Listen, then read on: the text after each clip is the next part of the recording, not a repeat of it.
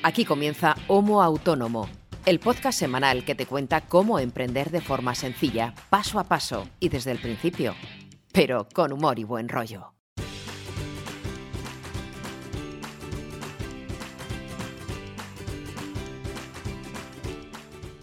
Bueno, bueno, tranquilos, tranquilas, que ya estamos aquí. Ya hemos llegado, no importa que haya puentes, acueductos, vacaciones, no vacaciones, que estéis trabajando, que estéis descansando. Nosotros cada sábado estamos aquí, los de Homo Autónomo. Ya habemos llegado. ¿Qué tal estáis? Espero que bien. Bienvenido, bienvenida, tanto si eres fiel como si eres recién llegado o recién llegada. En este último caso, lo lamento, espero que no te traumatices demasiado, ya verás que al final nos vamos a divertir. ¿Qué es Homo Autónomo? Ya lo explica Elena en la entradilla, digamos en la sintonía inicial perfectamente, pero bueno, te lo cuento yo de nuevo. Esto es un podcast que está hecho por dos personas que se dedican a trabajar por cuenta propia, es decir, por dos autónomos, y que hace ya un par de años decidieron juntarse en este espacio virtual, este rinconcito de internet, para hablar de sus respectivos trabajos, más que contarse penas, que a veces también ocurre, mm, es para comentar cómo afrontamos esos trabajos, qué tareas hemos tenido que enfrentar en el proceso de hacernos autónomos y ganarnos un poco la vida, mal que bien, eh, qué problemas nos encontramos, cómo afrontamos esos problemas, qué herramientas, qué trucos, qué estrategias se nos ocurren para ser un poco mejores cada día, para vender más y para no sé si ser millonarios, pero por lo menos vivir con dignidad. ¿Por qué? Porque cuando uno empieza a ser autónomo, a emprender con un negocio que tiene en mente o que quiere arrancar, normalmente no se enseñan este tipo de cosas. Nadie nos ha enseñado, ni a Ángel ni a mí, ahora nos presentaremos tanto a él como a mí mismo, nadie nos ha enseñado a hacer este tipo de cosas. Es una cosa que aprende uno a fuerza de equivocarse, caerse muchas veces, enfadarse un poco con uno mismo por desconocimiento casi siempre y eh, volver a levantarse y afrontar el camino de otra manera, con esa experiencia acumulada. Esa experiencia acumulada es la que queremos compartir contigo, para que tú no te caigas tantas veces y si lo haces te sientas un poco acompañado o acompañada, que sepas que no estás solo, que no estás sola, porque todos somos realmente iguales, todos, aunque tengamos negocios muy distintos, dedicados a actividades muy diferentes, todos somos iguales en realidad y nos preocupa lo mismo, prácticamente. Cuando nos pasan cosas buenas nos alegramos igual, cuando nos pasan cosas malas, que casi siempre, por desgracia, nos solemos poner igual de tristes o enfadados, pero queremos que este sea un punto de encuentro para compartir conocimiento, para compartir experiencia y también para reírte lo que te decía de la presentación. ¿Quién hace este podcast tan raro, no raro, pero tan específico sobre el mundo de emprendimiento, sobre el mundo de los autónomos? Bueno, yo soy César Brito, soy periodista, creador de contenido, podcaster como es lógico y un par de cosas más que casi nunca hablamos de ellas, pero algún día nos dedicaremos a hablar de lo que no hacemos profesionalmente o de las partes menos conocidas de nuestro trabajo ya o de nuestras personas, ya hablaremos de eso algún día, que me apetece hacerlo alguna vez. Em, soy co-creador y co-presentador de este podcast y digo co porque esto lo podría hacer yo solo, posiblemente quedaría un poco peor, pero no quedaría tan tan bien como si me acompaña, como lo hace cada semana desde hace dos años, mi compañero y amigo Ángel Martín, que también es copresentador y co-creador de Homo Autónomo. Ángel Martínez, especialista en marketing, en marketing digital, perdón, es docente, experto en, transferencia digital, eh, está especializado en estrategias competitivas y corporativas de las empresas y de los pequeños negocios, y también tiene un par de actividades mm, en plan sidekick de las que ya hablaremos también otro día, porque nos podemos reír seguramente mucho, no de él, sino bueno, de que para darnos cuenta de que las personas que somos autónomos y autónomas también tenemos una vida, unas aficiones y tenemos nuestras cositas que puede ser también muy enriquecedor y muy divertido. Ángel, ¿qué tal estás? Hola Brito, como me sigas alargando el currículum, va a llegar un día en que necesitamos media hora de podcast solo para los cargos que me pones. confiesa, confiesa que tú y yo cuando éramos estudiantes, eh, lo comentábamos en la facultad mucho, confiesa que tú muchas veces has tenido que adelgazar el currículum para que te entrase un poco en el folio, folio y medio que digamos que el canon o la norma establece como aceptable, porque a ti el currículum te puede mm, llenar perfectamente mm, cinco o seis folios. ¿Es verdad o estoy mintiendo? Es verdad, pero bueno, eh, de hecho, podríamos hacer un episodio de, Mira, se me ocurre. De hacer currículums o de cómo hacer un currículum. Porque el currículum es algo estanco. Mm, que se tenga que presentar a todas las candidaturas igual. De hecho, es como, yo lo veo más como un muelle, un fuelle, en el que en función a lo que te vayas a presentar o, a la candidatura que vayas a postular, pues tienes que poner unos bloques o unos módulos y quitar otros. Porque si en tu juventud has sido cajero del supermercado de tu barrio, pues hombre, y te vas a poner a presentar a un trabajo de periodista, pues no sé si al de la emisora o al medio de turno le va a interesar si eras cajero de supermercado, que con todo mi respeto a los cajeros de supermercado, por supuesto, pero cada cosa tiene su lugar, ¿no? Eh, mm. Bueno. Pero hay que, hay que admitir que cada uno de nosotros tiene sus propias virtudes y sus competencias mm. destacadas. Tú tienes muchísimas, yo también tengo alguna que otra. Mm. Y bueno, para que la gente que nos escucha, sobre todo si no ha entrado aquí nunca, sepa un poco de qué pie cojeamos los dos, yo más que tú, pero bueno, que todos tenemos nuestras cosas. Ya, bueno, ya, ya. Esto solamente entenderá este chiste o esta referencia quien me conozca personalmente. Sí. Em, bueno, una vez que hemos situado un poco a la, a la gente, lo del currículum me parece una muy buena idea, Ángel. Eh, de hecho, te pido que lo apuntes porque posiblemente lo hagamos en el futuro. Este episodio del currículum, que es una cosa que, o currículum, portfolio, llámalo como quieras no hemos hablado de ello nunca en el podcast y me parece una muy buena idea. Apúntalo que eh, recojo el guante. Eh, ¿Qué tal te ha ido eh, la semana? Porque no hemos hablado desde hace un par de días. La última vez que grabamos tú y yo no pudimos repasar la semana porque si no recuerdo mal era un programa patrocinado y no nos detuvimos un poco a, hablar de nuestros respectivos proyectos, trabajos, semanas, aunque sea brevemente, que si no nos extendemos mucho. ¿Qué tal te va? ¿Qué tal te ha ido, mejor dicho? Pues bien, no me han salido eh, escamas, aunque casi hubiera podido salirme escamas, porque con todo lo que lleva llovido por aquí por el norte, mm, si habéis visto las noticias, es que llueve todos los días. Eh, muchas horas al día. De hecho, el, eh, como yo digo siempre, el prado al que tengo enfrente de casa, donde saco a los perros, está inundado.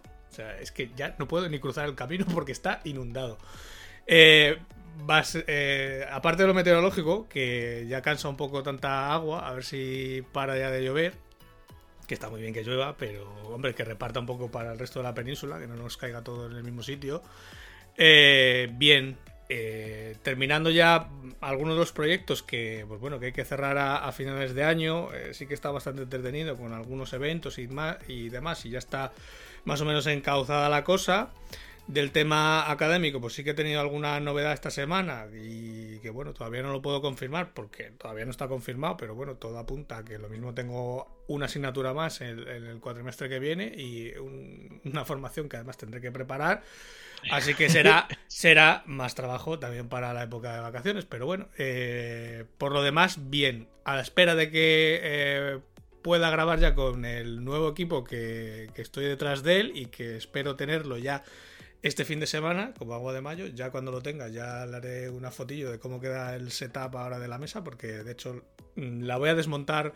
Cuando acabe de grabar y de editar este podcast, lo que voy a hacer es desmontar todo lo que tengo aquí encima de la mesa, limpiarlo todo, limpiar la mesa también, para eh, dejar hueco y poderlo configurar todo este fin de semana. Espero. Oye, si, si vas a hacer un setup chulo, harás una foto de postureo seguramente, ¿no? Eh, para las redes sociales. sí, hombre, sí. Que sí, hombre, que, sí. Aunque solo sea para nuestro grupo de amigos en Telegram. Sí, si, tampoco, si tampoco el setup tampoco es tan eh, despamparante. Lo único que hay mucho monitor, mucha pantalla y mucha letra a los Matrix, pero por lo demás. Pero si eso a la gente le encanta, hombre, eso está fenomenal. bueno, pues a mí me ha ido bastante bien, todo normal. Ha habido una ligerita pausa de puente que me hacía falta, necesitaba desconectar un poco el coco. Pero claro, a la vuelta de puente, eh, cuando uno para eh, llega Paco con las rebajas a la vuelta y en el momento en el que estamos grabando este podcast ya se ha publicado oficialmente eh, mi curso vamos, la formación online en la que llevo trabajando todas estas semanas pasadas. Si eres fiel, sabes de qué te hablo, porque siempre comentaba lo mismo, que estaba agobiado, preocupado con el curso y tal, porque daba mucho trabajo y eh, da mucho trabajo y tú que das eh, clases sabes que esto es así. Bueno, pues en el momento en el que estamos grabando esto ya está publicado en redes sociales, ya se ha abierto el plazo de inscripción. Tengo 39 días por delante para recibir... Em, inscritos e inscritas. Confío en que la cosa vaya bien, que la gente tenga interés en recibir formaciones sobre podcasting, de hecho, sobre cómo hacer podcast, pero está dirigido a periodistas exclusivamente. Y bueno, bien, estoy contento porque parece que la acogida no está siendo mala del todo. En un par de horas ya ha habido un inscrito, inscrito de, pagar la matrícula. Y pues ese, es el que, más cuesta, el primero. Los demás luego ya vienen rodados. Espero que sí, espero que sí. es, un, es un proceso que no controlo yo, que no depende de mí, vaya, pero que vamos, que estaré encima del asunto. Evidentemente me pondré muy pesado con la difusión en redes para que la gente se, se anime un poquito. He trabajado mucho, mucho, mucho, me he esforzado mucho, creo que me ha quedado bastante bien, modestia aparte, y confío en que la gente lo vea así también. Creo que es una, una buena materia de estudio. De hecho, lo hemos hablado más veces, el hecho de que tú y yo hagamos un podcast es un clarísimo ejemplo de que es un mercado en expansión y que para compañeros y compañeras periodistas puede ser una vía de trabajo interesante y ese es un poco el sector de público al que me dirijo. Aparte sigo trabajando con mi mm, labor de creación de contenido estándar como, como hago normalmente. No ha sido una semana excesivamente agobiante, pero ya empiezo a notar la cercanía de las vacaciones, el, mover los horarios, las fechas de entrega, porque la gente sí que se va de vacaciones y quiere cerrar todo a finales de año. Estamos grabando esto a final de 2020, año de la pandemia. No sabemos a dónde serán de vacaciones porque no se puede ir a muchos sitios, pero... No, pero la gente quiere descansar, quiere dejar de trabajar y, cambiar de chip y lo, lo, entiendo. Y eso pues modifica un poco los plazos de entrega, los planes de trabajo, las agendas, etcétera. Y más tengo más, más lío con eso, con ajustar huecos de agenda, que con mucho, mucho estrés. Me ha dado mucho estrés el curso eh, y me, va a dar más estrés el siguiente que tengo en mente, que ya eh, lo sacaré a, mitad de año seguramente. Y bueno, ahí estamos, dando un poco eh, el callo, haciendo lo que se puede y como se puede. Y deseando que se termine por lo menos el año natural, que parece que psicológicamente el hecho de que finalice el año marca como un punto y aparte y este año 2020 ha sido de verdad laboralmente para mí muy interesante y muy satisfactorio, pero en todo lo demás es que ha sido horrible. Horrible, horrible, horrible. Pero bueno, ya falta, ya falta poco. Todo pasa. Sí, sí, todo pasa. Hasta, hasta lo peor eh, tiene un límite en el tiempo. Bueno, vamos a dejar de soltar aquí la chapa y eh, vamos a hablar de lo que realmente la gente viene aquí a escuchar, que es el tema central del episodio de esta semana, que puede parecer eh, una tontería o algo sabido o, una obviedad, pero es que realmente tiene su importancia. ¿Por qué digo esto? Porque lo que todos buscamos cuando ponemos en marcha cualquier tipo de negocio, de iniciativa empresarial o de emprendimiento, da igual, eh, lo que queremos hacer es vender más. Vender, vender mucho, ganar cierto dinerito. Eh, si alguien hace lo mismo que nosotros, no diré ser mejor, porque la palabra mejor no me gusta, pero por lo menos ser más competitivo que tu vecino o que tu vecina. Que el público o la gente a la que te diriges, tu comprador potencial, tu usuario o usuaria, te elija a ti y no a tu vecino. No porque le quieras mal a tu vecino o vecina. De hecho, yo abogo por un entendimiento lo máximo posible con gente incluso del mismo sector. Yo no, no, creo mucho en, en, la competencia salvaje, pero evidentemente lo que uno quiere es diferenciarse, destacar y hacer posible vender tu producto y no de tu competencia. Mm. Y eso se aplica en cualquier escenario, en cualquier sector, hablando de cualquier producto, servicio u oferta de lo que sea, ¿no? Pero como hemos dicho aquí siempre en el podcast, hablando de muchísimos temas, para que eso funcione hace falta haberlo pensado antes. Aquí hemos citado creo que unas 87 veces como mínimo la palabra y el concepto estrategia. Mm. Todo cuando está pensado con anterioridad funciona mucho mejor. Y las estrategias competitivas, lo que te hace más competitivo o competitiva, es de lo que vamos a hablar esta semana. ¿Qué formas de trabajar, qué formas de orientar tu actividad, de pensar tu producto y tu venta pueden ayudarte a ser más competitivos? Y de esto tú sabes muchísimo, porque básicamente a esto dedicas gran parte de tu actividad profesional. Pues sí, y de hecho, eh, mira, lo estaba viendo ahora en la escaleta, justo me estaba dando cuenta que había puesto la referencia del episodio, digamos, con el que enlazaríamos este, este episodio de hoy, y ha pasado el doble de episodios, o sea, hoy hacemos el episodio número 82 y de esto hablamos en el episodio número 41. O sea, han, pasado 41 episodios eh, para volver a retomar un poco este tema, ¿no? Eh, hago referencia al episodio número 41 en el que hablábamos del canvas, del lienzo del modelo de negocio, en el que definíamos un poco las bases de, de un negocio, cómo pintar esas bases de un negocio. ¿Vale? Pues una vez que tenemos esa base o esa, eh, estructura de, de, nuestro negocio, sí que es cierto que una vez que lo ponemos en marcha y una vez que está funcionando, incluso antes de ponerlo en marcha, deberíamos definir estas estrategias competitivas, o al menos eh, establecernos en una de ellas, en una de estas estrategias competitivas que vamos a ver en el episodio de hoy.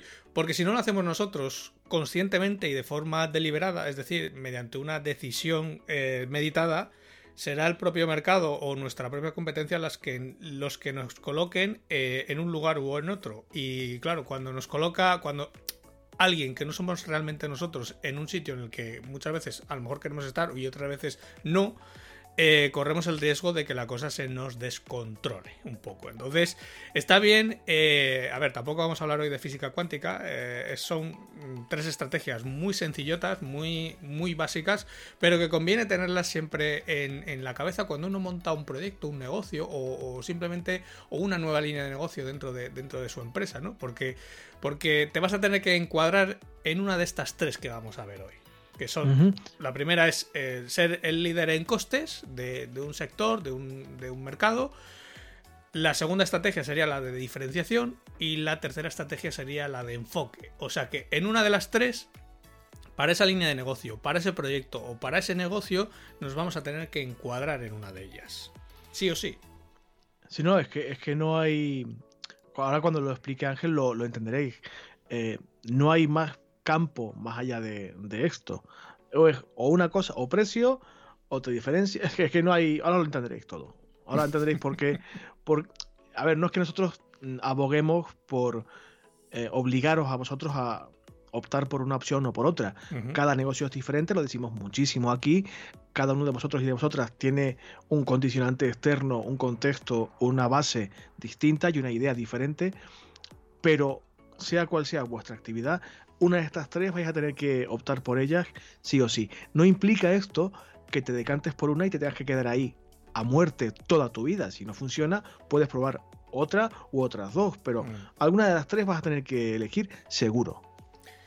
Básicamente porque mm, cuando, cuando, nos, eh, cuando lanzamos el proyecto sí que necesitamos eh, definir en cuál nos vamos a enmarcar, básicamente porque al, definirnos, al, digamos, acogernos a una de estas estrategias, nuestra forma de pensar o nuestras decisiones en base a ese negocio sí que van a estar supeditadas a esa estrategia. No nos vamos, no vamos a tomar las mismas decisiones si estamos eh, optando por una estrategia de diferenciación que por una de enfoque o por una de, liderazgo en costes. Cuando, cuando tú eres el líder en costes de un sector o de un mercado, tu, incluso tu política de precio, tu política de costes, tus decisiones van a estar siempre supeditadas a esto, a los costes, cosa que muchas veces no van a ser igual si tú optas por una estrategia de diferenciación, básicamente porque seguramente tu cliente está dispuesto a pagar un precio mayor, incluso a darte un mayor margen por ser más especialista en un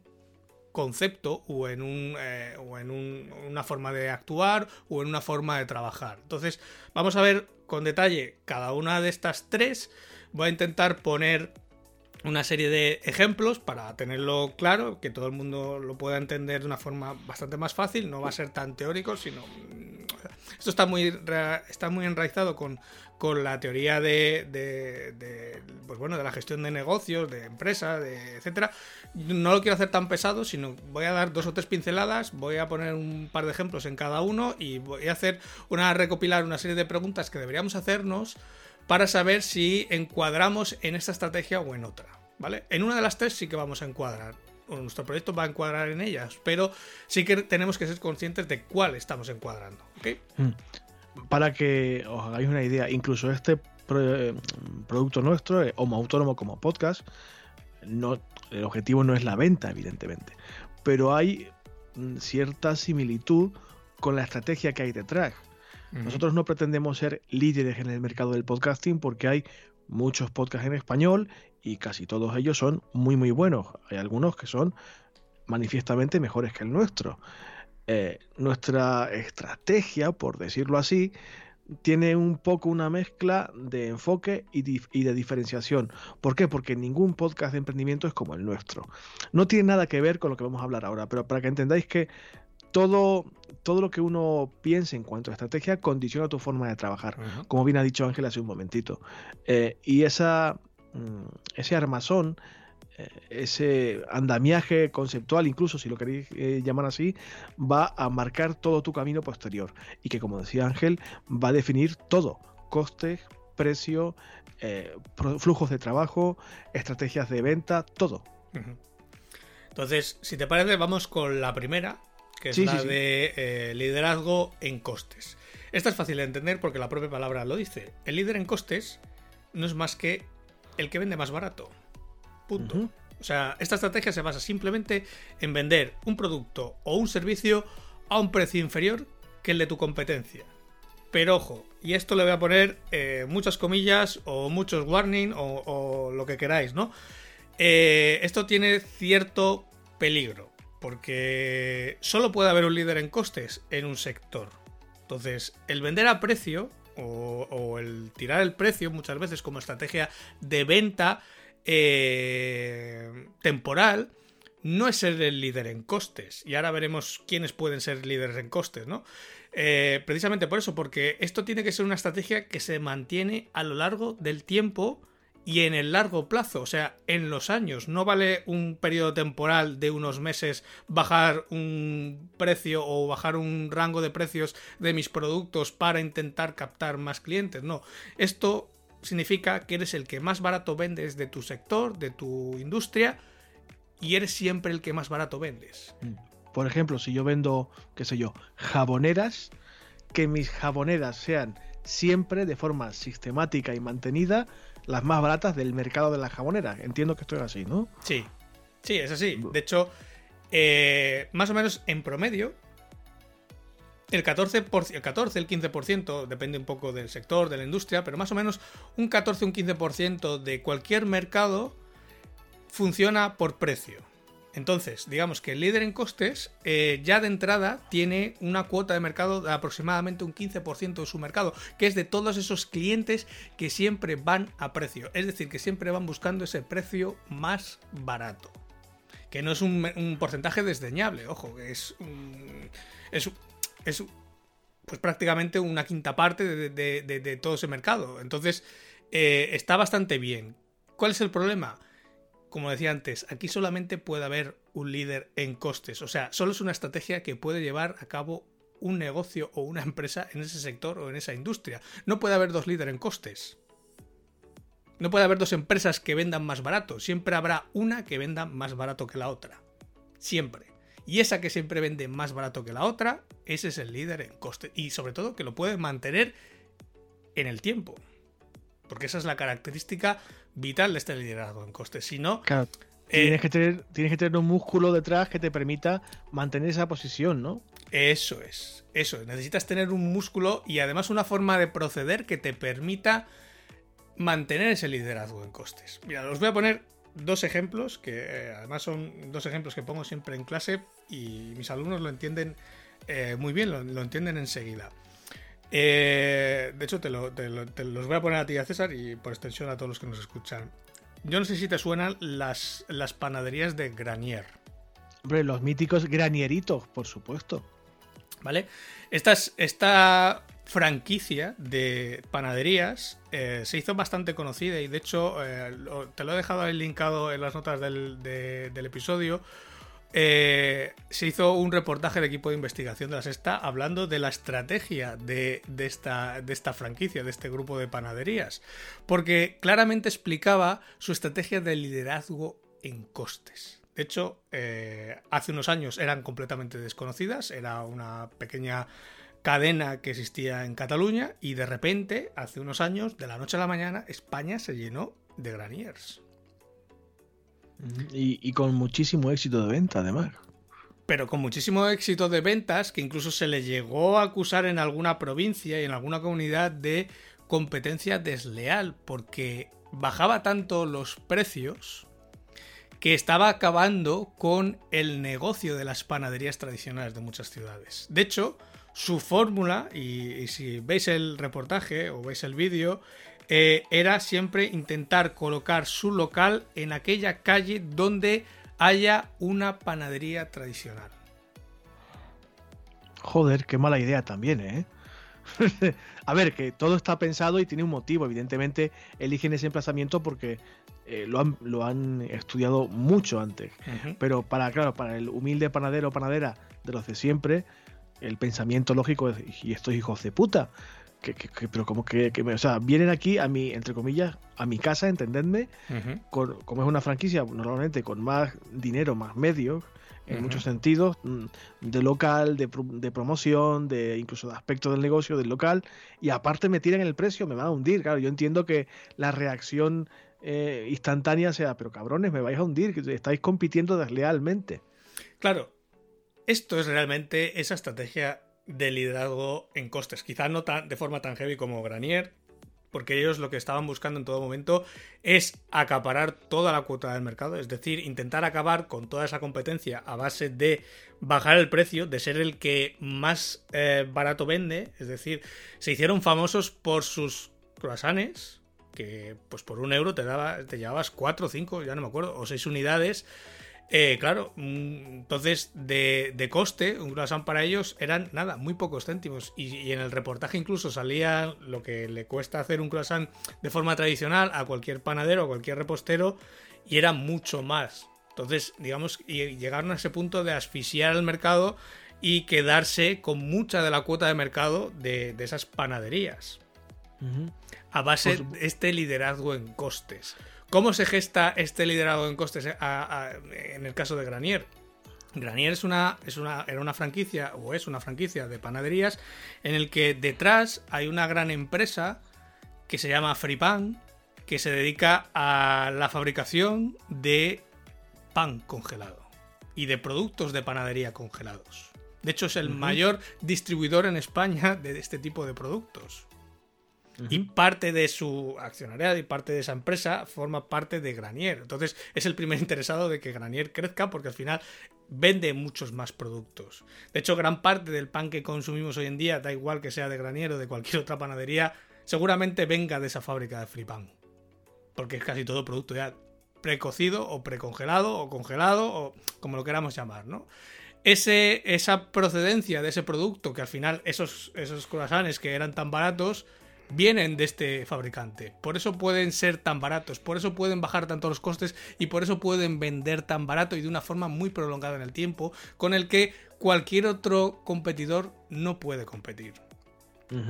Esto es un ejemplo de liderazgo en costes. Otro ejemplo de libro, de manual, y que además os dejo un libro que he estado leyendo eh, hace un par de meses y que me pareció eh, muy brillante por cómo recoge toda la historia y toda la forma de trabajar de esta gran empresa ya hoy en nuestro país que es Mercadona. Es otro ejemplo de manual de liderazgo en costes. El gigante Mercadona. Sí, el gigante Mercadona se ha hecho gigante a base de eh, quitar un céntimo de aquí, quitar otro céntimo de allí. Es decir, de ahorrar costes en cada uno de sus productos. Porque eh, ahorrar un céntimo, por ejemplo, eh, de coste en un paquete de galletas al cabo del año son muchos miles o millones de euros por todos los paquetes de galletas que se venden en todos sus supermercados. Entonces, una diferencia de solo un céntimo puede hacer mucho dinero. Claro, esto solo lo puede hacer un gigante en este caso como es Mercadona, por el modelo de producción que tiene, por el modelo de distribución que tiene, de muchas veces de ser casi socio de sus interproveedores, de controlar muchas veces el proceso de, de, fabricación de esos productos de marca blanca, cosa que ninguna otra cadena de distribución tiene en nuestro país. Sí, hay cadenas, muchas cadenas de distribución que tienen su marca blanca, pero no le pueden decir a la fábrica que hace su marca blanca que haga las galletas de esta forma o las haga de esta otra forma. Mientras que el señor Mercadona es capaz de decirle al grupo Siro, no, yo quiero que me hagas las galletas así. Y esta fábrica solo fabrica para mí. Y además me vas a hacer la fábrica en esta ubicación porque está al lado de mi centro de distribución.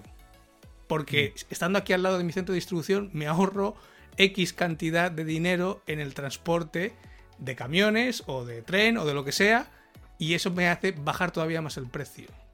Además que en el caso de Mercadona, eh, lo decías tú muy bien ahora, eh, está mirando al céntimo y es literal al céntimo cada coste de su cadena productiva y lo de controlar en origen los productos de marca blanca no solamente es para esto del coste, que es evidentemente el factor principal, sino también para intentar, lo veremos después, diferenciar sus productos de marca blanca dándoles un, concepto positivo, una asociación positiva en la mente del consumidor de que muchas, eh, muchos productos de marca blanca de Mercadona eran mejores en calidad que otros productos de otras marcas más reconocidas a un precio mucho mayor. Eso es. Esto, esto es porque controlan el proceso productivo desde, el, momento mismo de la fabricación, claro. Sí, sí, desde el principio, desde, desde que se piensa en hacer tal producto o, cambiar tal cosa en, cualquier producto, eh, se está mirando siempre ese ahorro de costes. ¿Para qué? Para bajar el precio de venta de los productos. De hecho, uno de los eslóganes de Mercadona y que todavía se puede ver en algunos de sus productos en los lineales. Si vais a comprar al Mercadona, buscar en algunos de sus productos, siempre hay, en algunos que todavía lo tienen, tienen como una especie como de señal en forma de octógono. Antes era más visible, ahora ya hay menos productos, con las iniciales SPB, que significa siempre precios bajos. Y esa es su filosofía.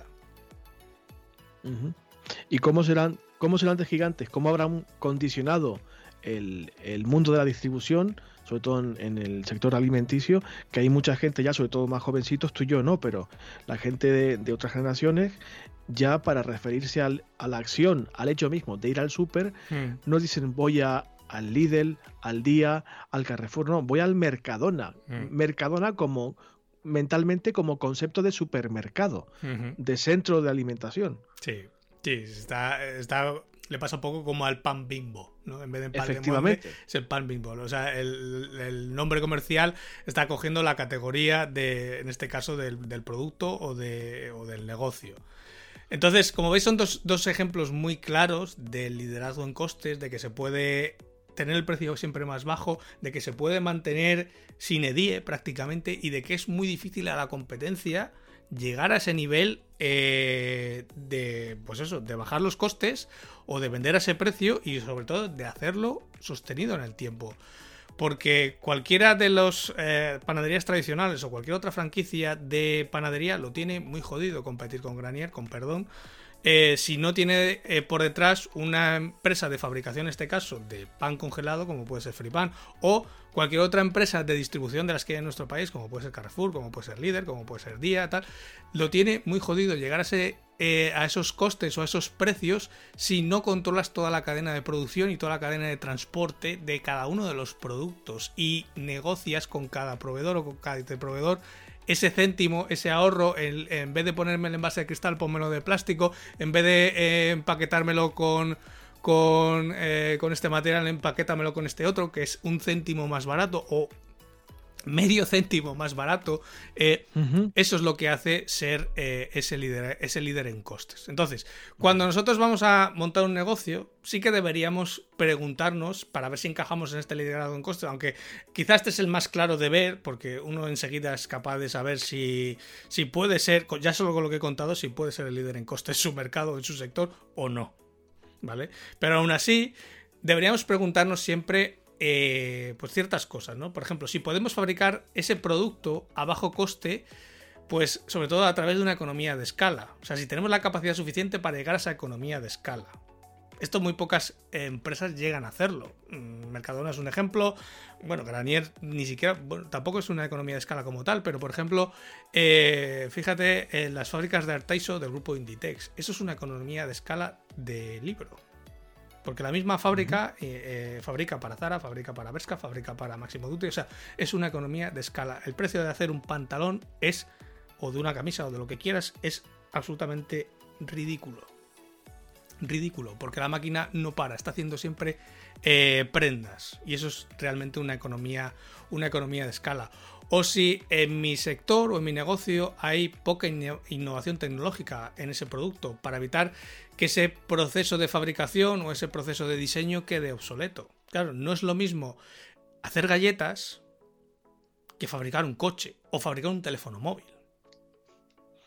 Claro, la incidencia tecnológica no es la misma ni mucho menos en un sector que en otro. Si nos fuéramos, por ejemplo, al mercado de la telefonía móvil, aquí la cosa eh, es muy difícil mantenerse eh, líder en costes o el de vender siempre más barato, porque es un mercado que evoluciona tan sumamente rápido que quien hoy está eh, de liderazgo, quien hoy está de líder en costes puede que el año que viene no lo sea. De hecho, hace unos años, no sé si lo recordarás, había una marca que se llamaba BQ en España. Hombre, claro, móviles súper baratos. ¿Dónde está BQ ahora? A ver, y no, no hay que irse tan. Eh, o sea, evidentemente, los que peinamos alguna cana mm, lo recordaremos igual que tú lo recordarás. Hola, queridos amigos de Nokia, ¿qué tal os va? cuando empezó el mercado de la telefonía móvil, Nokia era incontestable. Sí. Incontestable. Y los que se manejan con el tema del remember y la nostalgia y tal, recordarán los móviles de Nokia como relativamente, relativamente baratos, porque en aquella época pues era una inversión. Y hasta que llegaron pues Sony Ericsson, Motorola, tal, no se empezó un poquito a mover el mercado, pero mm. ¿dónde está Nokia hoy en día? Mm, ¿Dónde está BQ que citabas tú ahora mismo? No sé, ¿dónde está, por ejemplo, BlackBerry? Sí, pero fíjate, cogiendo el ejemplo de BQ, que era el líder en costes hace unos años en nuestro país, no hace tantos años, porque yo he tenido un teléfono BQ hace 4 o 5 años, no, mucho más. Eh, hoy en día es una empresa que está prácticamente desaparecida. Sigue vendiendo, lógicamente, pero ya no con el volumen que vendía antes. Y sin embargo, ¿quién es el líder en costes hoy? Pues una de las dos, eh, bueno, casi me apostaría a decir que una de las empresas chinas que hoy tenemos todo el mundo en la cabeza, que puede ser Xiaomi. Xiaomi, Huawei, sí, bueno, por allá de la cosa. Quizás Xiaomi más que Huawei, o porque Huawei ya empieza a picar un poco en esa gama media, alta, un poco más premium, mientras que Xiaomi se, sigue manteniendo en esa gama media y sobre todo sigue teniendo toda esa gama baja que todos los fabricantes van desechando poco a poco. Porque el líder en costes sabe que eh, muchos pocos hacen mucho. Claro. poquito a poquito se, hace un montoncito, ¿no? Eso es. Claro, eh, para, Apple es mucho más fácil vender un iPhone por 1.200 euros del que al final, pues 800 prácticamente es margen, ¿no? El coste del teléfono es, muchísimo más bajo, ¿no? Eh, entonces tiene mucho margen, pero claro, eh, se venden mucho más, muchos más unidades de Xiaomi que, que, que de los últimos iPhones, ¿no? Y al fin y al cabo, eh, eh, la cuenta de resultados viene a compensar. Pero siguen vendiendo la manzanita, los cabrones, ¿eh? con lo mal que me caen. Pero eso daría para otro episodio. Ya, pues que tampoco, tampoco descarto hacerlo. Cuando ya no queramos hacer ningún podcast más, el último podcast, el último de nuestra vida, lo podemos dedicar a echar pestes de las marcas que ya no nos van a patrocinar nunca más. ¿Hay, alguna otra pregunta que hay que hacer o que es conveniente hacerse? Sí, por ejemplo, si el mercado es lo bastante grande para contrarrestar ese poco margen. Claro, justamente lo que hablábamos ahora, ¿no? De, ese gran margen que tiene, que tiene Apple en sus teléfonos, del pequeño margen que, por ejemplo, tiene Xiaomi. Claro, Xiaomi tiene un mercado mundial. De hecho, tiene un mercado nacional eh, de miles de millones de personas. Claro, es que en China, amigo mío, no son cuatro vecinos precisamente. Pero es que ya no solamente vende en China, antes sí vendía solo en China, pero es que ahora ya vende tanto en Europa como en China. o, bueno, y incluso está empezando a vender en Estados Unidos.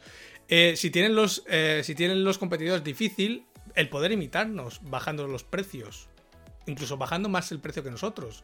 El ejemplo que ponía antes de, Mercadona. ¿Hay alguna cadena de distribución en España que pueda ser capaz de bajar el precio de forma continuada en nuestro país y quitarle ese liderazgo con costes a Mercadona? Yo creo que lo tiene súper jodido. Cualquiera de ellas. Por mucho músculo que tengan. Porque no tienen el proceso controlado desde el minuto uno como lo tiene Mercadona. Claro, y si alguna cadena de distribución quisiera subirse a ese carro ahora mismo para competir con Mercadona siguiendo sus mismas reglas, y esto lo, digo sin ningún tipo de conocimiento, es una suposición sin ningún tipo de base, no, no, no me tomáis demasiado en serio, seguramente, mm, pero si quisieran hacerlo tendrían que iniciar un proceso de transformación muy grande. Claro, claro. Y eso, eso llevaría muchos años. Muchos años. Toda la maquinaria engrasada y a lo mejor en 5, 6, 7, 8, 10 años poder competir con Mercadona. Eso es. Y la última es si, por ejemplo, los clientes van a mantener esta preferencia en ese precio bajo o van a empezar a valorar otros atributos. Y te pongo dos ejemplos de los que ya hemos citado. Eh, ¿Tú crees que los clientes de Mercadona en época de, de, crisis o en época de no crisis va a seguir comprando en Mercadona? Es decir, pues la gente empezó a comprar en Mercadona sobre todo en los años de la, de la crisis y de post-crisis, ¿no? a partir de 2008 para acá. Pero hemos tenido aquí unos años muy buenos, bueno, buenos, en el que ya más o menos ya había brotes verdes, aquellos famosos. Eh, en el que la gente, pues bueno, más o menos ya hemos podido viajar, la gente se ha ido de vacaciones, eh, se compra coches, se compra casas, etcétera, pero la gente sigue comprando Mercadona. Hombre, claro.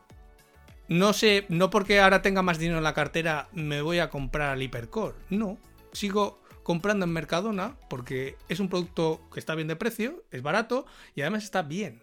Pero sin embargo, hay otros productos que son eh, su precio es mucho más, es, eh, su demanda es mucho más elástica en función del precio. Eh, es el caso de los teléfonos. Cuando en época de vacas flacas y tengo poca pasta en el, en el bolsillo y tengo que cambiarme el móvil, pues lógicamente me tiro a por uno barato. Seguramente me tira por un Xiaomi. O por un Huawei hace unos años, que eran los más baratos, que casi eran los que te daba el operador eh, gratis, ¿no? por eso se hicieron conocidos también. Pero ¿qué pasa? En época de vacas gordas o cuando tengo más pasta en la cartera y me lo puedo permitir, en vez de comprarme un Xiaomi guarro, me compro un iPhone. Porque me lo puedo permitir. Claro, aquí eh, la demanda sí que es más cambiante en función de, o la preferencia del consumidor sí que es más cambiante en función de si eh, tengo más dinero o tengo más dinero. Entonces, eso también hay que valorarlo en función del sector o la industria en el que me meta. Si, ojo, si mi producto es, si la demanda de mi producto es más elástica o más inelástica en función de, eh, pues eso, del dinero que tenga en la cartera, ¿no? Bueno, bueno, pues no está mal. Esto, evidentemente, hemos puesto ejemplos muy significativos y que sobre todo en España son muy reconocibles, pero las mismas preguntas que has citado tú es el, conjunto de preguntas que debe hacerse nuestro oyente o nuestra oyente para ver si él mismo o ella misma, desde su posición en su mercado, puede, entre muchas comillas, imitar el modelo de Mercadona o de Granier. Eh, para, digamos, acoplar esa filosofía de trabajo, de control absoluto, de pensar si la gente va a seguir eh, esa preferencia de compra durante mucho tiempo o no, si los competidores pueden responder, bueno, lo que has dicho tú eh, mm. hasta ahora mismo. Pero no es la única, hay otra estrategia más, que es la estrategia de la diferenciación. Sí, estas son mm, bueno son más son más sencillitas no porque al final la diferenciación que es distinta al enfoque ojo eh, ahora veremos cuál es la diferencia. En la diferenciación lo que hacemos es dotar a nuestro producto o a nuestro servicio de una cualidad única que solo tengamos nosotros y que sea valorada de forma positiva, de forma favorable por nuestros clientes y que lógicamente esto nos permita fijar un precio superior al que no la tiene. ¿Vale? Ahora pongo un ejemplo. Esto, lógicamente, eh, esta diferenciación no va a ser exclusiva de una sola empresa. De hecho, puede haber varias empresas, varios negocios que tengan la misma diferenciación. Aquí ya va a ser en función del, eh, de ese know-how, de, esos conocimientos, de, esa forma de trabajar que cada uno tiene, de cada profesional, de cada negocio. Eh, negocios hay iguales en muchos sitios, incluso con la misma diferenciación, pero uno funciona mejor que otro muchas veces por cómo trabajan sus empleados, por cómo trabaja la persona que lo lleva, eh, en un sitio o en otro, ¿no? Esas también son formas de diferenciación, no solamente por esa cualidad única que es valorada positivamente, sino influyen otras muchas más cosas. Pero a priori... Que, no es tan fácil de medir tampoco, ¿no? Ese, conjunto de, imponderables, de, pequeños matices, de pequeñas formas de entender, formas de enfocar, formas de, trabajar, como tú has dicho. Sí, y sobre todo eh, es, muy cualitativo todo, eh, pero sí que eh, lo que nos hace es separarnos, distanciarnos un poco de toda esa competencia que tenemos y que está en el mismo cajón o en ese mismo sector o en esa misma industria. Como he dicho, no es exclusiva de una sola empresa, es decir, varias empresas pueden explotar la misma diferenciación y puede que unas la exploten mejor que otras. O sea, el resultado puede ser diferente aunque sea la misma diferencia la que estemos explotando. Entonces, esta es una buena estrategia a tener en cuenta si, por ejemplo, ya tenemos un competidor que es nuestro líder en costes y por lo tanto o no podemos o no queremos competir por precio. Porque la estrategia precio, yo ya he dicho muchas veces en algún otro episodio que tiene las patas muy cortas. Porque sobre todo si no somos capaces de mantenerla en el largo precio, como en los ejemplos que hemos visto antes, eh, puede que acabe por asfixiarnos. Entonces, no es una estrategia eh, buena, salvo que tengamos la capacidad que he dicho en el liderazgo en costes. Si no, deberíamos optar por esta diferenciación o bien por el enfoque que vamos a ver después. Vale, ¿y qué preguntas? Mm, bueno, antes de las preguntas, mm, para que la gente a lo mejor se oriente un poquito en, un caso práctico real o en casos prácticos reales, ¿qué ejemplo nos podrías poner de un entorno, de un contexto, de un mercado en el que se pudiera mm, aplicar y entender bien esta estrategia competitiva en concreto, la diferenciación. Pues mira, te voy a poner un ejemplo que ya tiene, ya tiene unos años y de hecho incluso la diferenciación que voy a poner ya no es tanta diferenciación porque hay tan sumamente número de competidores, hay tanta competencia ya que ya empieza a ser casi un generalista. Pero bueno, hace unos años, y se lo contaba el otro día a mis chavales, eh, cuando yo estaba en la, facultad, en la carrera, en primera de carrera, y de esto, si nos escucha nuestro querido amigo en común, Juan Medina, se acordará de ello. Cuando estábamos en primera de carrera, eh, nosotros hicimos una web para compartir apuntes entre los alumnos de la facultad. No sé si te acordarás. Pues es que yo compartir apuntes compartía pocos porque pasaba poco por allí, amigo. Me dedicaba a vivir la vida. Por cierto, hola Juanito, cabrón.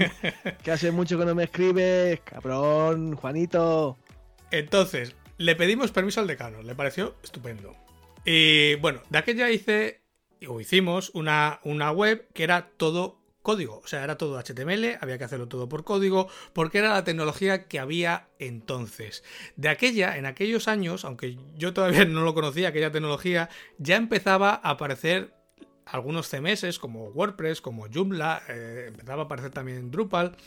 Eh, entonces hubo ciertas empresas y ciertos desarrolladores web que se diferenciaron por utilizar este CMS o uno de estos CMS. ¿Por qué? Porque antes, cuando uno se hacía una página web, y seguramente que a mucha gente les, eh, suene, hace años cuando tú haces una página web, dependías totalmente de la persona que te lo había hecho para cualquier mínimo cambio. Desde cambiar una foto, poner una coma o cambiar un color. Te lo, tenía que hacer, te lo tenía que hacer la persona que lo había hecho. ¿Por qué? Porque se tenía que conectar por FTP, cambiar el archivo de turno o la programación. Eh, y cada vez que querías un cambio te cobraba. Entonces, ¿qué pasaba? Cuando empezaron a aparecer los CMS, hubo algunas empresas que vieron eh, esa diferenciación y dijo, vale, yo te hago la web con un WordPress o con un Joomla o con un Drupal y la diferenciación, esa ventaja que a ti te va a gustar es que a partir de ahora tú vas a poder cambiar tu web. ¿Vale? Yo te enseño cómo lo haces, pero tú vas a poder hacerlo. Tienes la opción de hacerlo. Y claro, esto a la gente le gustaba. Incluso estaba dispuesto a pagar más porque la web estuviese hecha, porque estuviese hecha en WordPress o estuviese hecha en Joomla o en el CMS de turno que fuese, aunque le costase más que una web hecha totalmente a medida o programada totalmente a medida, porque tenía esa funcionalidad que el otro no tenía. Esto es una diferenciación, es darle al mismo producto que era hacer una web una característica que era que se pudiese modificar por el cliente cuando él quisiera, eh, pues poniéndole esa característica que era muy valorada en aquel entonces por los eh, clientes. Claro, y eso también, lógicamente, te permitía poderle poner un precio mucho más alto. De hecho, hace unos años, hace 10 años o hace 15 años, una web hecha en WordPress costaba más que una web hecha casi a medida.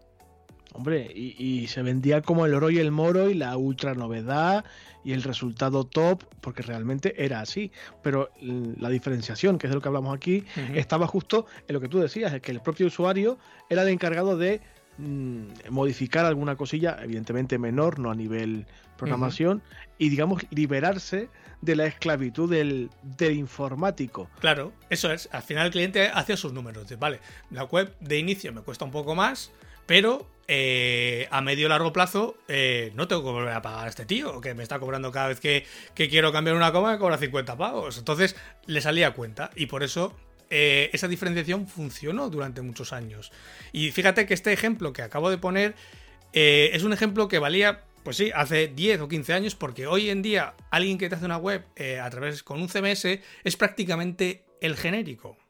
Claro. Esa diferencia se ha ido perdiendo con los años. Entonces, ojo, porque lo que hoy nos puede servir como diferenciación no quiere, ser, no quiere decir que nos vaya a servir para siempre. Sobre todo en el sector tecnológico o de innovación o de eh, investigación y desarrollo, o sea, hay que saber bien en qué mercado está uno. Y relacionado con este mercado del que te hablo, ¿qué preguntas, lo que te iba a preguntar antes, antes de poner el ejemplo, qué preguntas podríamos hacernos? Pues lo primero, si es un mercado que sea poco sensible al precio.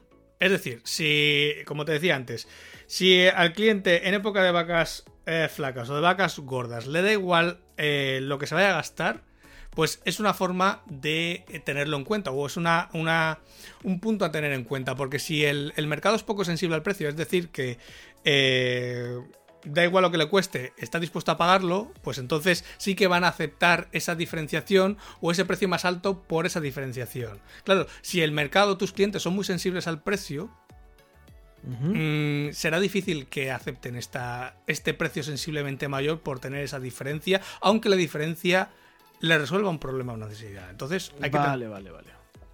Luego, si todas esas cualidades que estamos metiéndole a nuestro producto, a nuestro servicio, la competencia las puede imitar o no.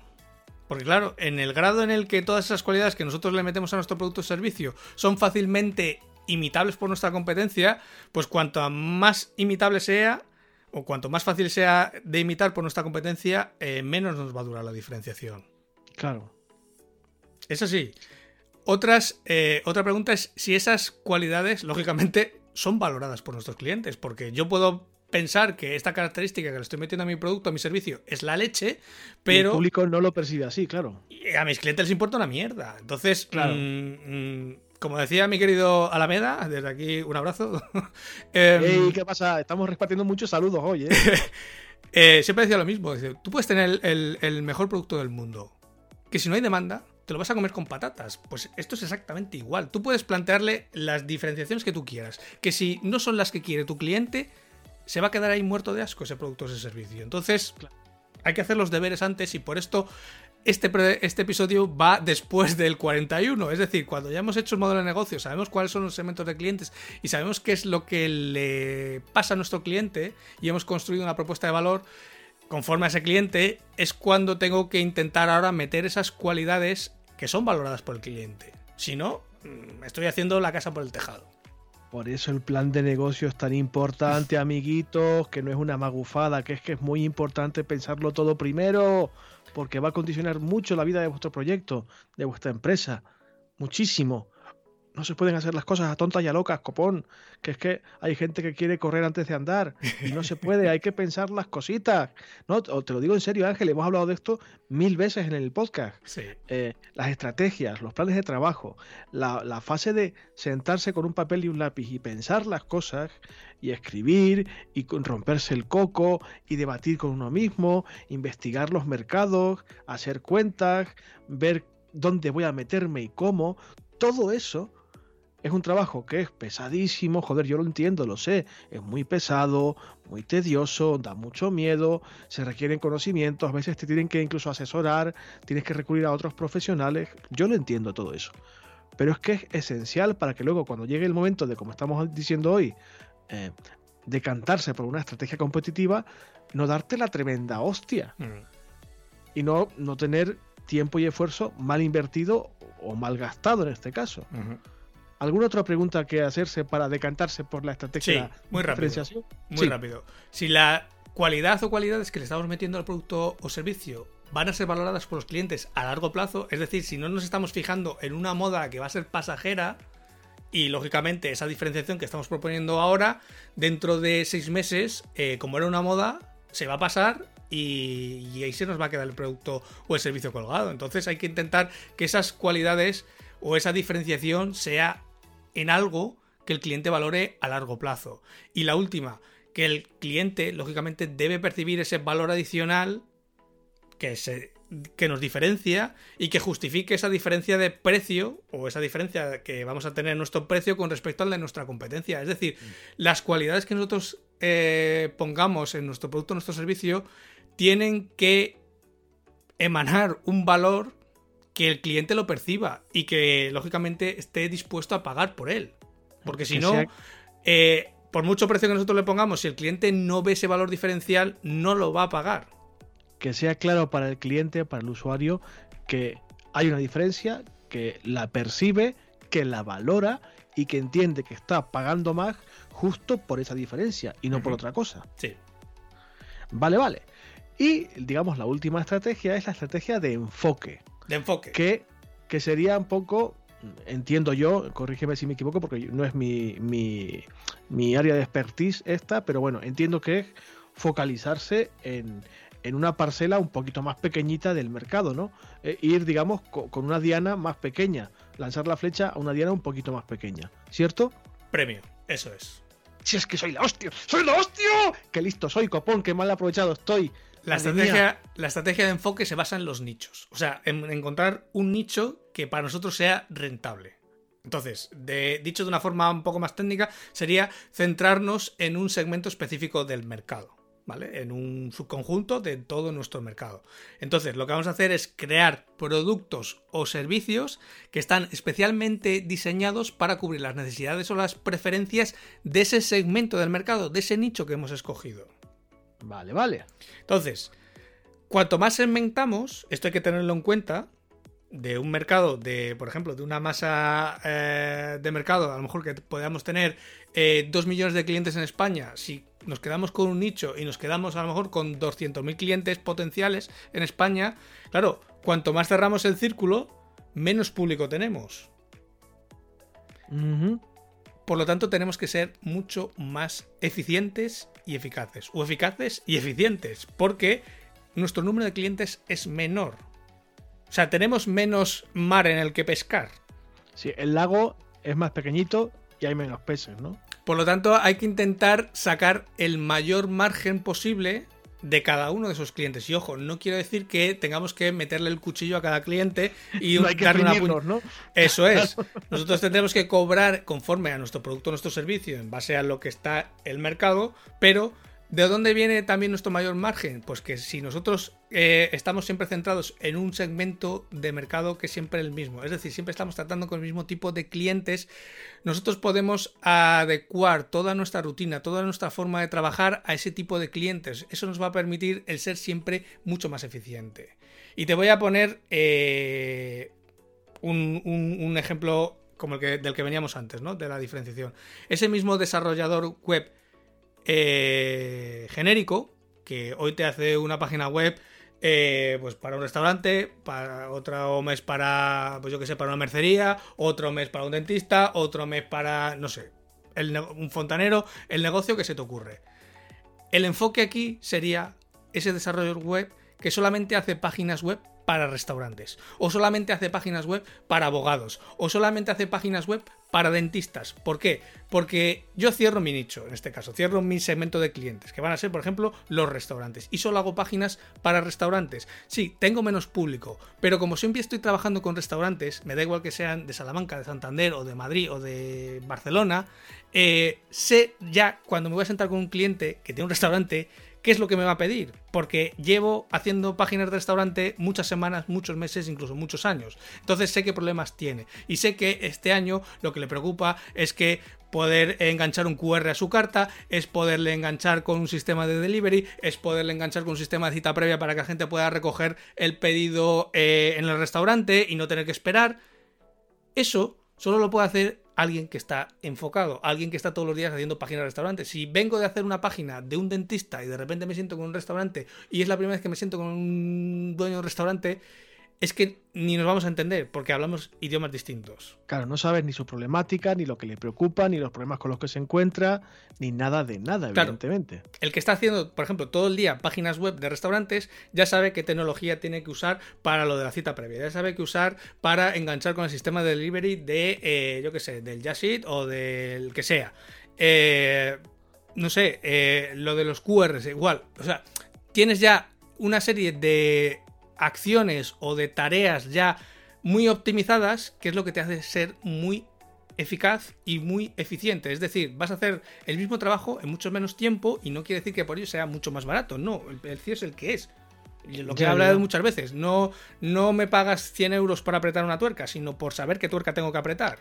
Que ahí va yo, que también no solamente el conocer el mercado de forma más profunda o más específica y también el tema de la eficiencia, sino que también tienes un conjunto de skills, de conocimientos que otros competidores tuyos no tienen. ese conocimiento, ese know-how que, que citas tú mucho, eso también se paga, es lo que tú decías del tornillo que hay que apretar. Es por lo que está pagando el cliente, el usuario, por ese conocimiento, por esa competencia y también por esa capacidad de responder rápido, producir mucho más, etcétera. Solamente cuando estamos trabajando con nichos, con un segmento de mercado muy específico, hay que tener en cuenta dos cosas. Que ese nicho eh, tiene que ser lo bastante pequeño como para que la competencia no pueda aplicar economías de escala eh, o directamente no quiera entrar en él, pero que sea lo bastante grande para mí o para mi proyecto para que me sea rentable y tener potencial de crecimiento. Claro, que puedas crecer un mínimo, ¿no? Que te permita, digamos, evolucionar. Eso es. Y no, y no estancarte, vaya. Eso que sea lo suficientemente específico para que un grande no le interese entrar ahí y no pueda desarrollarse ahí, y lo suficientemente grande para que tú sí que puedas crecer. Eso es. Entonces, eh, nada, tres preguntinas muy rápidas para tener en cuenta si alguien está pensando en la estrategia de enfoque para su negocio. Es si, eh, si sus competidores pueden estar interesados en entrar en este segmento, que puede ser que sí, pero entonces hay que tenerlo también en cuenta.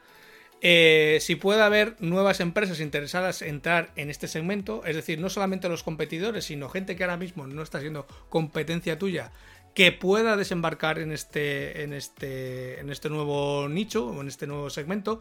Eh, siguiendo el ejemplo de antes del desarrollador web, que solo hace páginas de restaurantes. Eh, si puede ser, si podría darse el caso, por ejemplo, que una empresa como Wix o One and One de turno eh, de repente hiciese una herramienta específica para los restaurantes.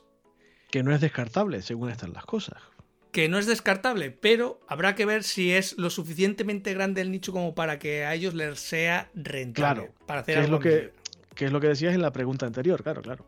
Y sobre todo, la última pregunta es si el mercado, una vez que hemos cerrado ese nicho, es lo suficientemente grande para que sea rentable para mi negocio. O sea, hay que hacer un poco esa, esa masa mínima de mercado que puedo llegar a tener y ese umbral de rentabilidad que ya hemos, ya hemos hablado en algún otro episodio, eh, hacer un poco mis, esos cálculos, ¿no? Hacer mis cálculos y ver pues cuántas unidades de ese producto, de ese servicio tengo que vender al año para que para mí sea rentable, si puede ser eh, viable o no viable, si se me agota el mercado, no se me agota el mercado, ¿vale? Hay que tener un poquito estas cuestiones en, la cabeza. Bueno, pues bueno, ya habéis mm, visto que cuando Ángel se pone las pilas, se pone el traje de profesor, por cierto, un abrazo a todos sus alumnos y alumnas, que de cuando en cuando los nombramos y no sabemos realmente, yo, por lo menos yo no lo sé. No sé si nos escucha, si no nos escuchan, si tú pones los podcasts nuestros como tarea de clase, cosa que deberías hacer por otra parte. Si es, si es así, un saludo. Y nada, que ya veis que cuando Ángel se pone en las pilas explica todo del tirón y creo que se entiende bastante bien. Es cierto lo que tú decías antes, que no es no ha sido este un episodio de podcast excesivamente profundo ni complejo, pero sí que habla de tres cositas que es conveniente tener en cuenta, sobre todo si quieres, como decíamos ahora, evolucionar o crecer con tu proyecto, con tu negocio o con tu idea de servicio para vender o lo que sea. Creo que con lo que hemos hablado eh, esta semana.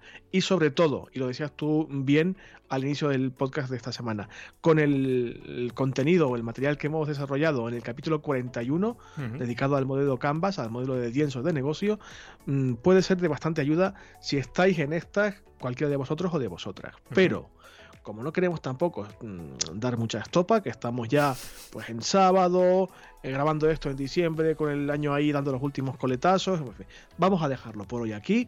En principio vamos a daros un par de consejitos de, corte práctico, de, herramientas y truquitos, mm, digamos, de, cortita y al pie, como digo yo a veces, que podéis aplicar ahora mismo si queréis. Eh, un par de cositas de feedback y nos vamos. ¿Qué te parece? Pues vamos a ello.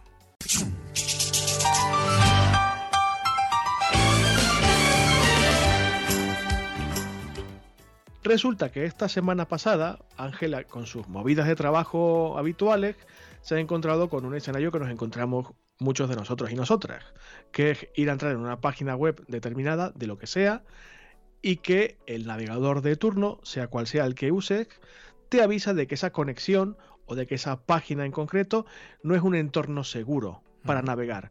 Y te despliega en pantalla una advertencia gigantesca con letras rojas y iconos de todo tipo, que parece que está el FBI buscándote, que suele ser un poquito eh, intimidante cuando no te ha pasado nunca, y que dice, hostia, ¿qué ha pasado aquí? ¿Qué se me ha roto?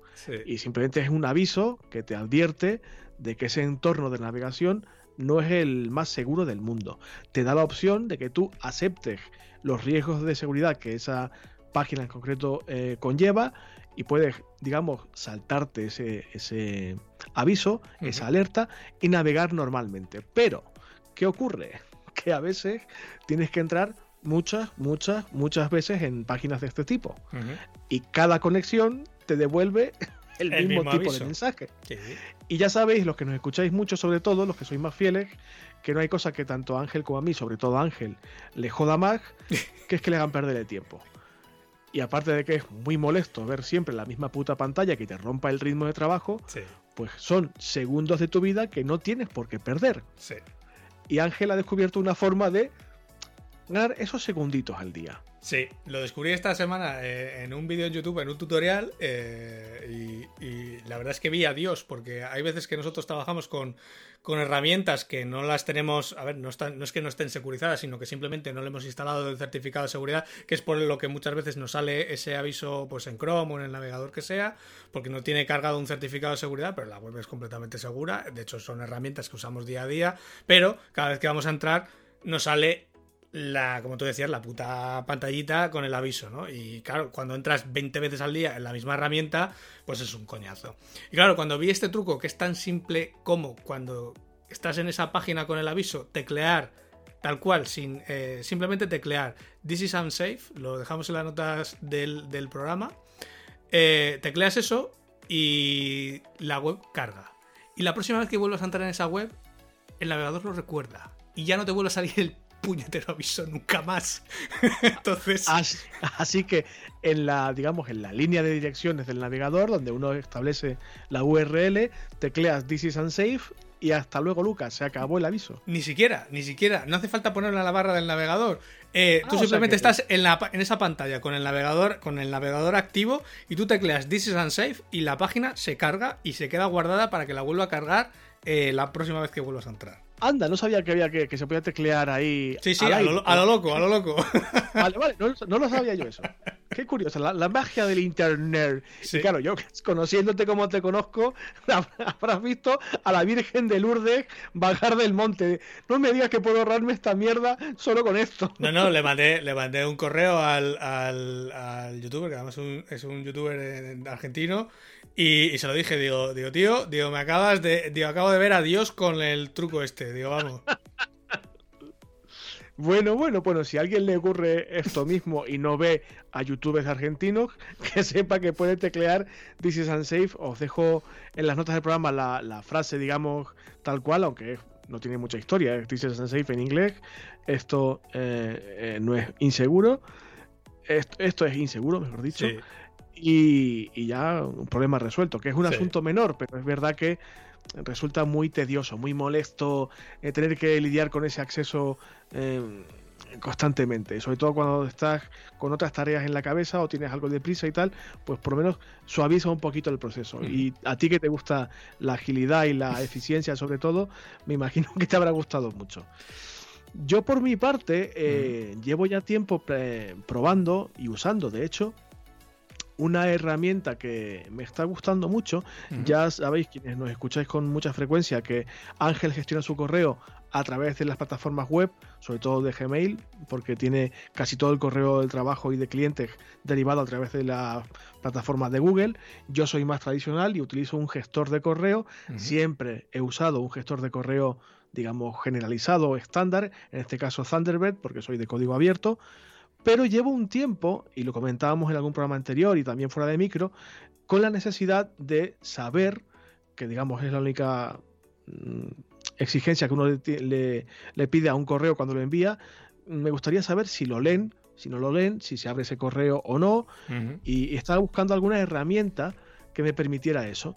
Y estuve buscando, digamos, plugins o añadidos al gestor de correo que ya tenía, pero por casualidad, ¿eh? no fue nada premeditado, me surgió esta aplicación, esta, este gestor de correo íntegro que se llama Mail Spring, también lo dejaré en las notas del programa, y que como es también de código abierto, permite el uso con Linux y tal, me llamó un poco la atención. Estuve investigando, el diseño me parecía bastante sencillito, bastante limpio, y tenía estas opciones en concreto, la de seguimiento de correos, aperturas y lecturas y también de, clicado en, enlaces ya de forma nativa, integrada en su funcionamiento. Y estaba pensado también como una herramienta para incrementar la productividad, porque te permite gestionar los correos de forma remota, eh, perdón, remota, em, eh, de forma retardada, diferido, efectivamente, gracias. Eh, también tiene un motor de búsqueda muy potente, muy parecido al de, al de Google. Y bueno, me, llamó la atención, me descargué la versión de prueba y en 8 o 10 días le vi realmente un, un incremento bastante considerable a la productividad del día a día, mi forma de relacionarme con el correo electrónico y me pareció lo suficientemente potente como para ser usuario de pago. Estoy pagando, creo que son 8 dólares al mes.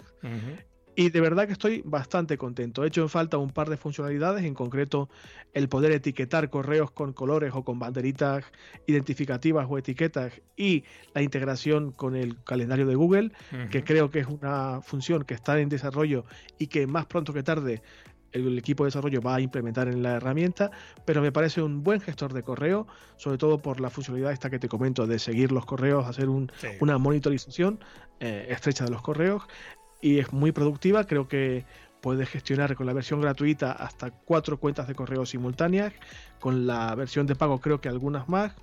Y bueno, es un entorno de trabajo bastante agradable a la vista, muy sencillito, muy intuitivo también. Tiene una curva de aprendizaje cercana a cero, porque el entorno de configuración es muy similar a cualquier herramienta web que nos encontremos en cualquier entorno. Y bueno, me parece una herramienta interesante para hacerosla llegar por si queréis probar. Es tanto válida para Linux como para Mac y para Windows, para que no penséis que traigo yo aquí al programa solamente herramientas de frikis y de raritos. Eh, vale para cualquier plataforma. De hecho, el aspecto de, gráfico de la herramienta es muy, muy estilo Mac, así que no os mucho el, la interfaz gráfica y bueno, os la dejo ahí en las notas del programa para que le echéis un ojo si queréis. Yo particularmente lo estoy usando, estoy muy contento y nunca pensé que yo fuera a dejar de usar el, gestor de correo de siempre, eh, Thunderbird o Outlook para aquel quien lo use. De momento estoy muy satisfecho y os garantizo que en pocos días se nota el, cambio en la productividad. Yo estoy muy satisfecho. Sí. De hecho, yo uso Newton que de hecho, ahora cuando estabas contando, eh, me estaba preguntando, digo, ¿por qué? Si, digo, si yo te dije que usaba Newton, digo, ¿por qué se habrá decantado por esta otra herramienta? Claro, lo estaba mirando ahora y es que eh, Newton tiene soporte para Windows y para Mac, pero no lo tiene para Linux. Claro, que yo no soy tonto, hombre, yo soy... Vale, vale. Pero, pero eh, sí que es cierto que esta, o sea, la herramienta de Newton es más barata que la que tú estás usando. Por eso yo lo dejo, lo dejo ahí. si quieres la dejamos también en las notas del programa. Sí, por supuesto, por supuesto. Porque estas son, son 50 dólares al año y, pues hombre, son unos cuantos euros menos al año. Y, si, y tiene las mismas funciones Sí que la interfaz gráfica es un poco más distinta, cambia un poco más, pero eh, a cambio aquí sí que hay integración con las cuentas de, Google, que en el otro todavía no lo hay. Y como creo que la inmensa mayoría de los que nos escuchan no van a usar Linux, sino que están en uno de los otros dos sistemas más normales. Ya, entiende que incluso por, obligación filosófica, mi, mi, papel aquí es defender el código libre y el sistema operativo Linux. ¿Por qué? Porque soy un puto raro. Ya lo sé que soy un puto raro, pero lo defenderé a muerte. Y no, y, está bien, aunque no lo uséis, aunque no sea una herramienta que uséis vosotros en vuestro día a día, por lo menos que, sepáis que existe. Y si conocéis a alguien que usa Linux o que no le importa probar eh, sistemas alternativos o herramientas alternativas fuera, digamos, de, del box mental que todos tenemos, mm pues oye, pues aunque solo sea por tener conocimiento de cultura general. Sobre todo la característica de, lo que tú decías, del traqueo de los mensajes, eh, para mí sí que, vamos, yo lo tengo normalmente ya activado por defecto porque ya me da un poco igual, pero sí que cuando mandas un presupuesto, cuando mandas una factura, eh, cuando alguien... Eh, pues yo qué sé, eh, a mí algún suscriptor a lo mejor que acusa una baja o no sé qué y le tienes que mandar un correo por diciéndole los pasos y tal para saber que lo ha leído y, que luego no te venga luego un mes después diciendo, oye, que te dije esto, no, mira, que te contesté esto y lo has leído en tal fecha y en tal día. O sea, que es que al final, eh, pues bueno, mm, tampoco es que te quite de mucho, pero pero siempre uno está más tranquilo, ¿no? De saber que la persona lo ha leído, de que no lo ha leído, de, que a veces te dicen que, no lo has leído y sí que lo has leído. a ver, y que el correo para todos nosotros y para todos quienes nos escuchan es ya hoy en día es una herramienta de trabajo habitual. Y está bien tener un control medianamente estrecho de lo que ocurre con tu correo. No hablo de que vivas, digamos, esclavizado por tu correo. Ya hablamos en otros programas de que es conveniente, digamos, desenchufar un poco de la tecnología y no estar permanentemente pendiente de responder correos. Pero al ser una herramienta de trabajo habitual, por lo menos tener un control, poder monitorear un poquito eh, lo que ocurre con los correos que envía sobre todo. Y bueno, esto eran los dos consejitos que queríamos daros, pero hay un par de cositas que quería comentar en el apartado de feedback y nos podemos marchar, que ya llevamos eh, esta semana mucha tralla. Sé que le gusta a muchos oyentes, pero no a todos, así que vamos a intentar aligerar para que no nos acusen de, nos acusen de pesaditos. Venga.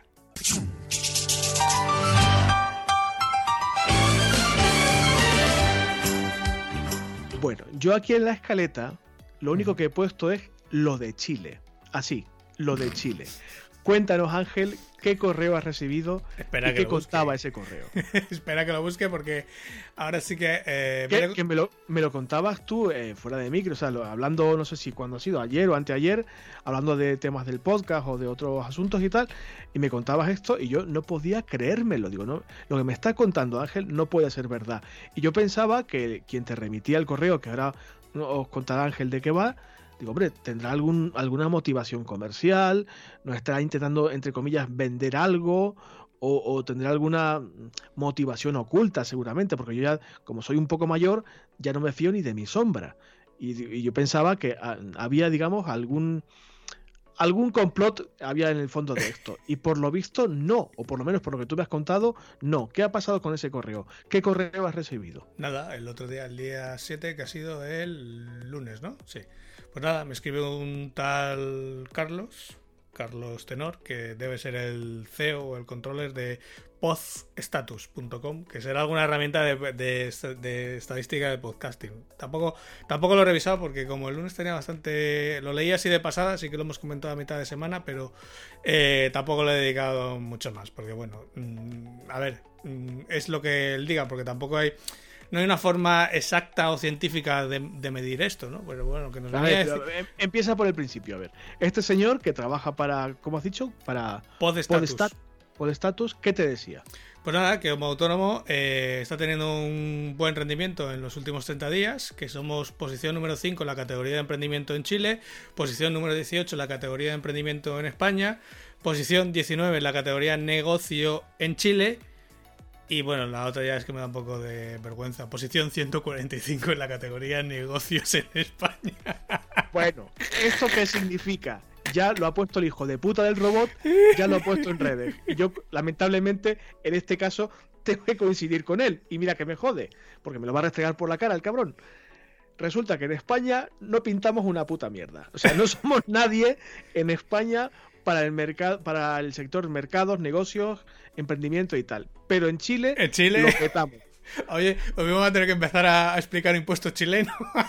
Así que, amiguitos de Chile, un saludo. Un saludo. Amiguitos y amiguitas de Chile, un saludo. Muchísimas gracias por escucharnos. Si queréis que hablemos de fiscalidad chilena, preguntad, que ya nos costará a nosotros la vida buscar un abogado chileno que nos explique. Pero oye, si hay que adaptarse a la audiencia, uno se adapta a la audiencia. Me parece totalmente kafkiano que esto nos esté ocurriendo, que después de dos años, que no, es mucho rato tampoco, con un podcast semanal, de repente en Chile estemos entre los cinco podcasts de emprendimiento más escuchados del país, que no es un país inmenso, pero tampoco es pequeño. No sé, me parece, a ver, anima bastante y es muy curioso y tal, a ver si conseguimos llegar al mismo puesto en nuestro propio país, que sería interesante también. Sí, hay que ser profeta cada uno en su tierra hombre, que no pasa nada. Yo respeto mucho a Chile, es un país que está lejísimos en la otra puta punta del mundo, pero me han hablado muy bien del país, de, un sitio hermosísimo para visitar. Creo que también muy interesante para emprender y para trabajar. No sé si iré alguna vez, pero bueno, de todas formas, tenemos oyentes allí, por lo visto muchos. Así que un beso para ellos y para ellas y que por favor no se marchen y sigan escuchándonos, que vamos a intentar adaptarnos a vuestras peticiones y a, vuestras, a vuestros requerimientos. Pero un abrazo fuerte. Eso por una parte. Y por otro, y para terminar, eh, lo hemos comentado de forma privada en el grupo de Telegram del programa, pero eh, lo comento también públicamente. Estamos grabando esto a finales de diciembre de 2020. Esto es, las navidades están ahí. Y como estas navidades van a ser un poquito raras, porque estamos todavía con la puta pandemia, con el COVID y bla, bla, bla, bla, bla, bla, vamos a intentar mm, acabar el año natural, con un poquito de buen rollo y con una sonrisica. Aquí nos reímos mucho, procuramos reírnos mucho, ya lo sabéis. Vamos a intentar reírnos un poquito más con un especial de Navidad que grabaremos próximamente. Y lo pedían los oyentes en el Telegram y les he dicho, tranquilos que pedid se os dará. Pedid y seréis satisfechos. Nos pedían que hiciéramos un programa tajados de, de codorniu, de champán, sin guion y sin nada. Evidentemente no me voy a emborrachar públicamente porque no, y tampoco voy a incitar el consumo de alcohol, ni mucho menos, aparte que ya no bebo, tú tampoco, pero vamos a hacer un programa prácticamente... Eso lo dirás tú. Bueno, a ver, no te imagino yo metiéndote tanques de ginebra con tónica de 5 litros. no. es la imagen, no es la imagen que tengo yo de ti. Pero, pero acaba de darme de lejos y que bebemos mucho. De hecho, eh, me tiene que llegar esta semana un par de cajas, o sea que. Pues en lugar de una caja, mándame una botella que rule, que yo estoy solito en mi casa estas navidades. Por favor, mm, acompañad mi soledad con regalos, viandas y bebidas de todo tipo. Te lo digo a ti y se lo digo a los audientes. Me quedo solo en mi casa en Navidad. Eso es tristísimo. No hay cosa más triste que esa. Por favor, no contribuyáis a mi suicidio navideño. Mandadme cosas.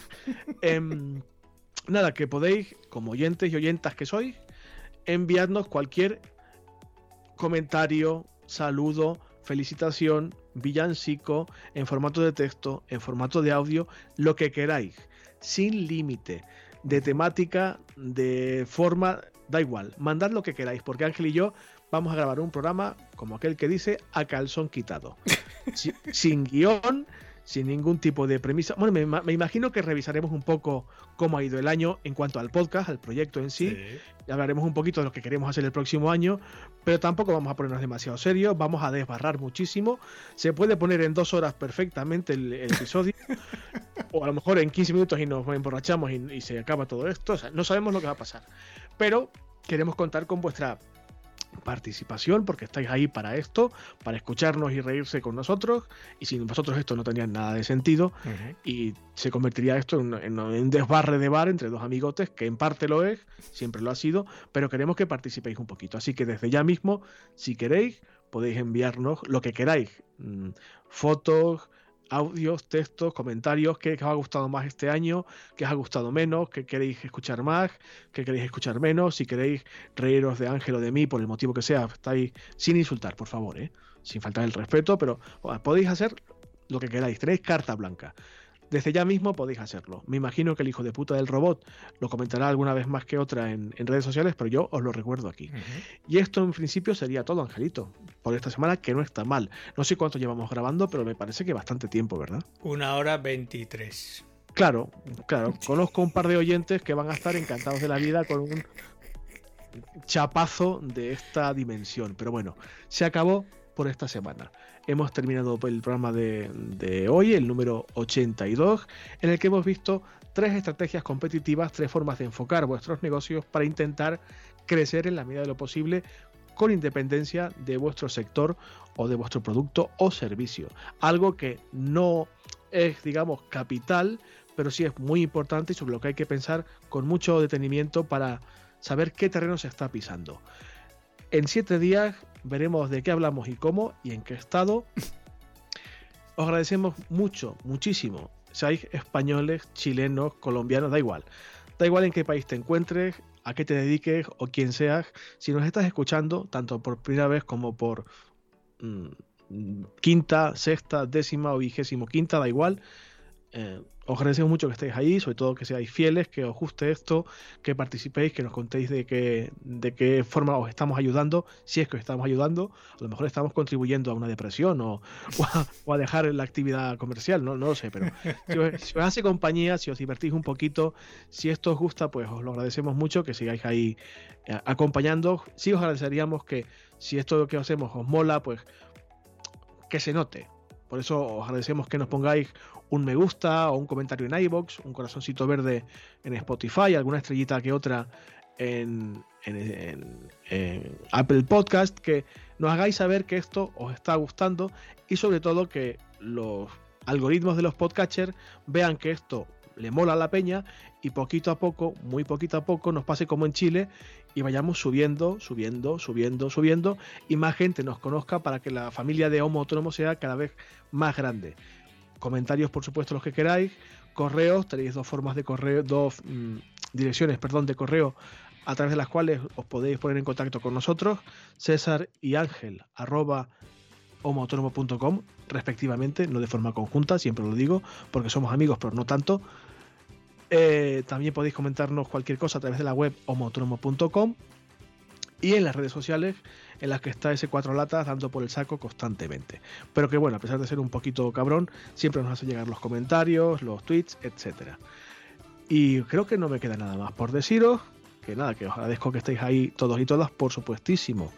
A Ángel, muchísimas gracias por aguantarme, por compartir tu conocimiento, por estar casi casi otro año más que se acaba aguantando el tirón con esta cosa que empezó casi como una broma y parece como que a la peña le mola. Yo sigo flipando, pero bueno. Esto es te, agradezco, te agradezco mucho eh, el trabajo, el ratito bueno que pasamos, el curro que le echas cada semana y que me aguantes todavía, me parece de verdad, después de tantísimos años, me parece marciano. Pero que aguantes, si, te tuviera que coger en brazos, todavía, pero oye, al final... ¿eh? Habría que verlo, ¿eh? que a muchos crofiteros querría yo ver en esa tesitura, que van de fuerza por la vida y luego me gustaría verlo eso. Nada. En siete días, si no ocurre nada, si no pasa nada raro, que creo que no, volveremos a hablar de cositas de autónomos y de autónomas. Ángel, gracias. A ti que me escuchas, muchas gracias también. En una semanita que pasa enseguida, enseguida, enseguida, estamos aquí de nuevo. Hasta luego, cuidaos mucho, por favor. Adiós. Adiós a todos.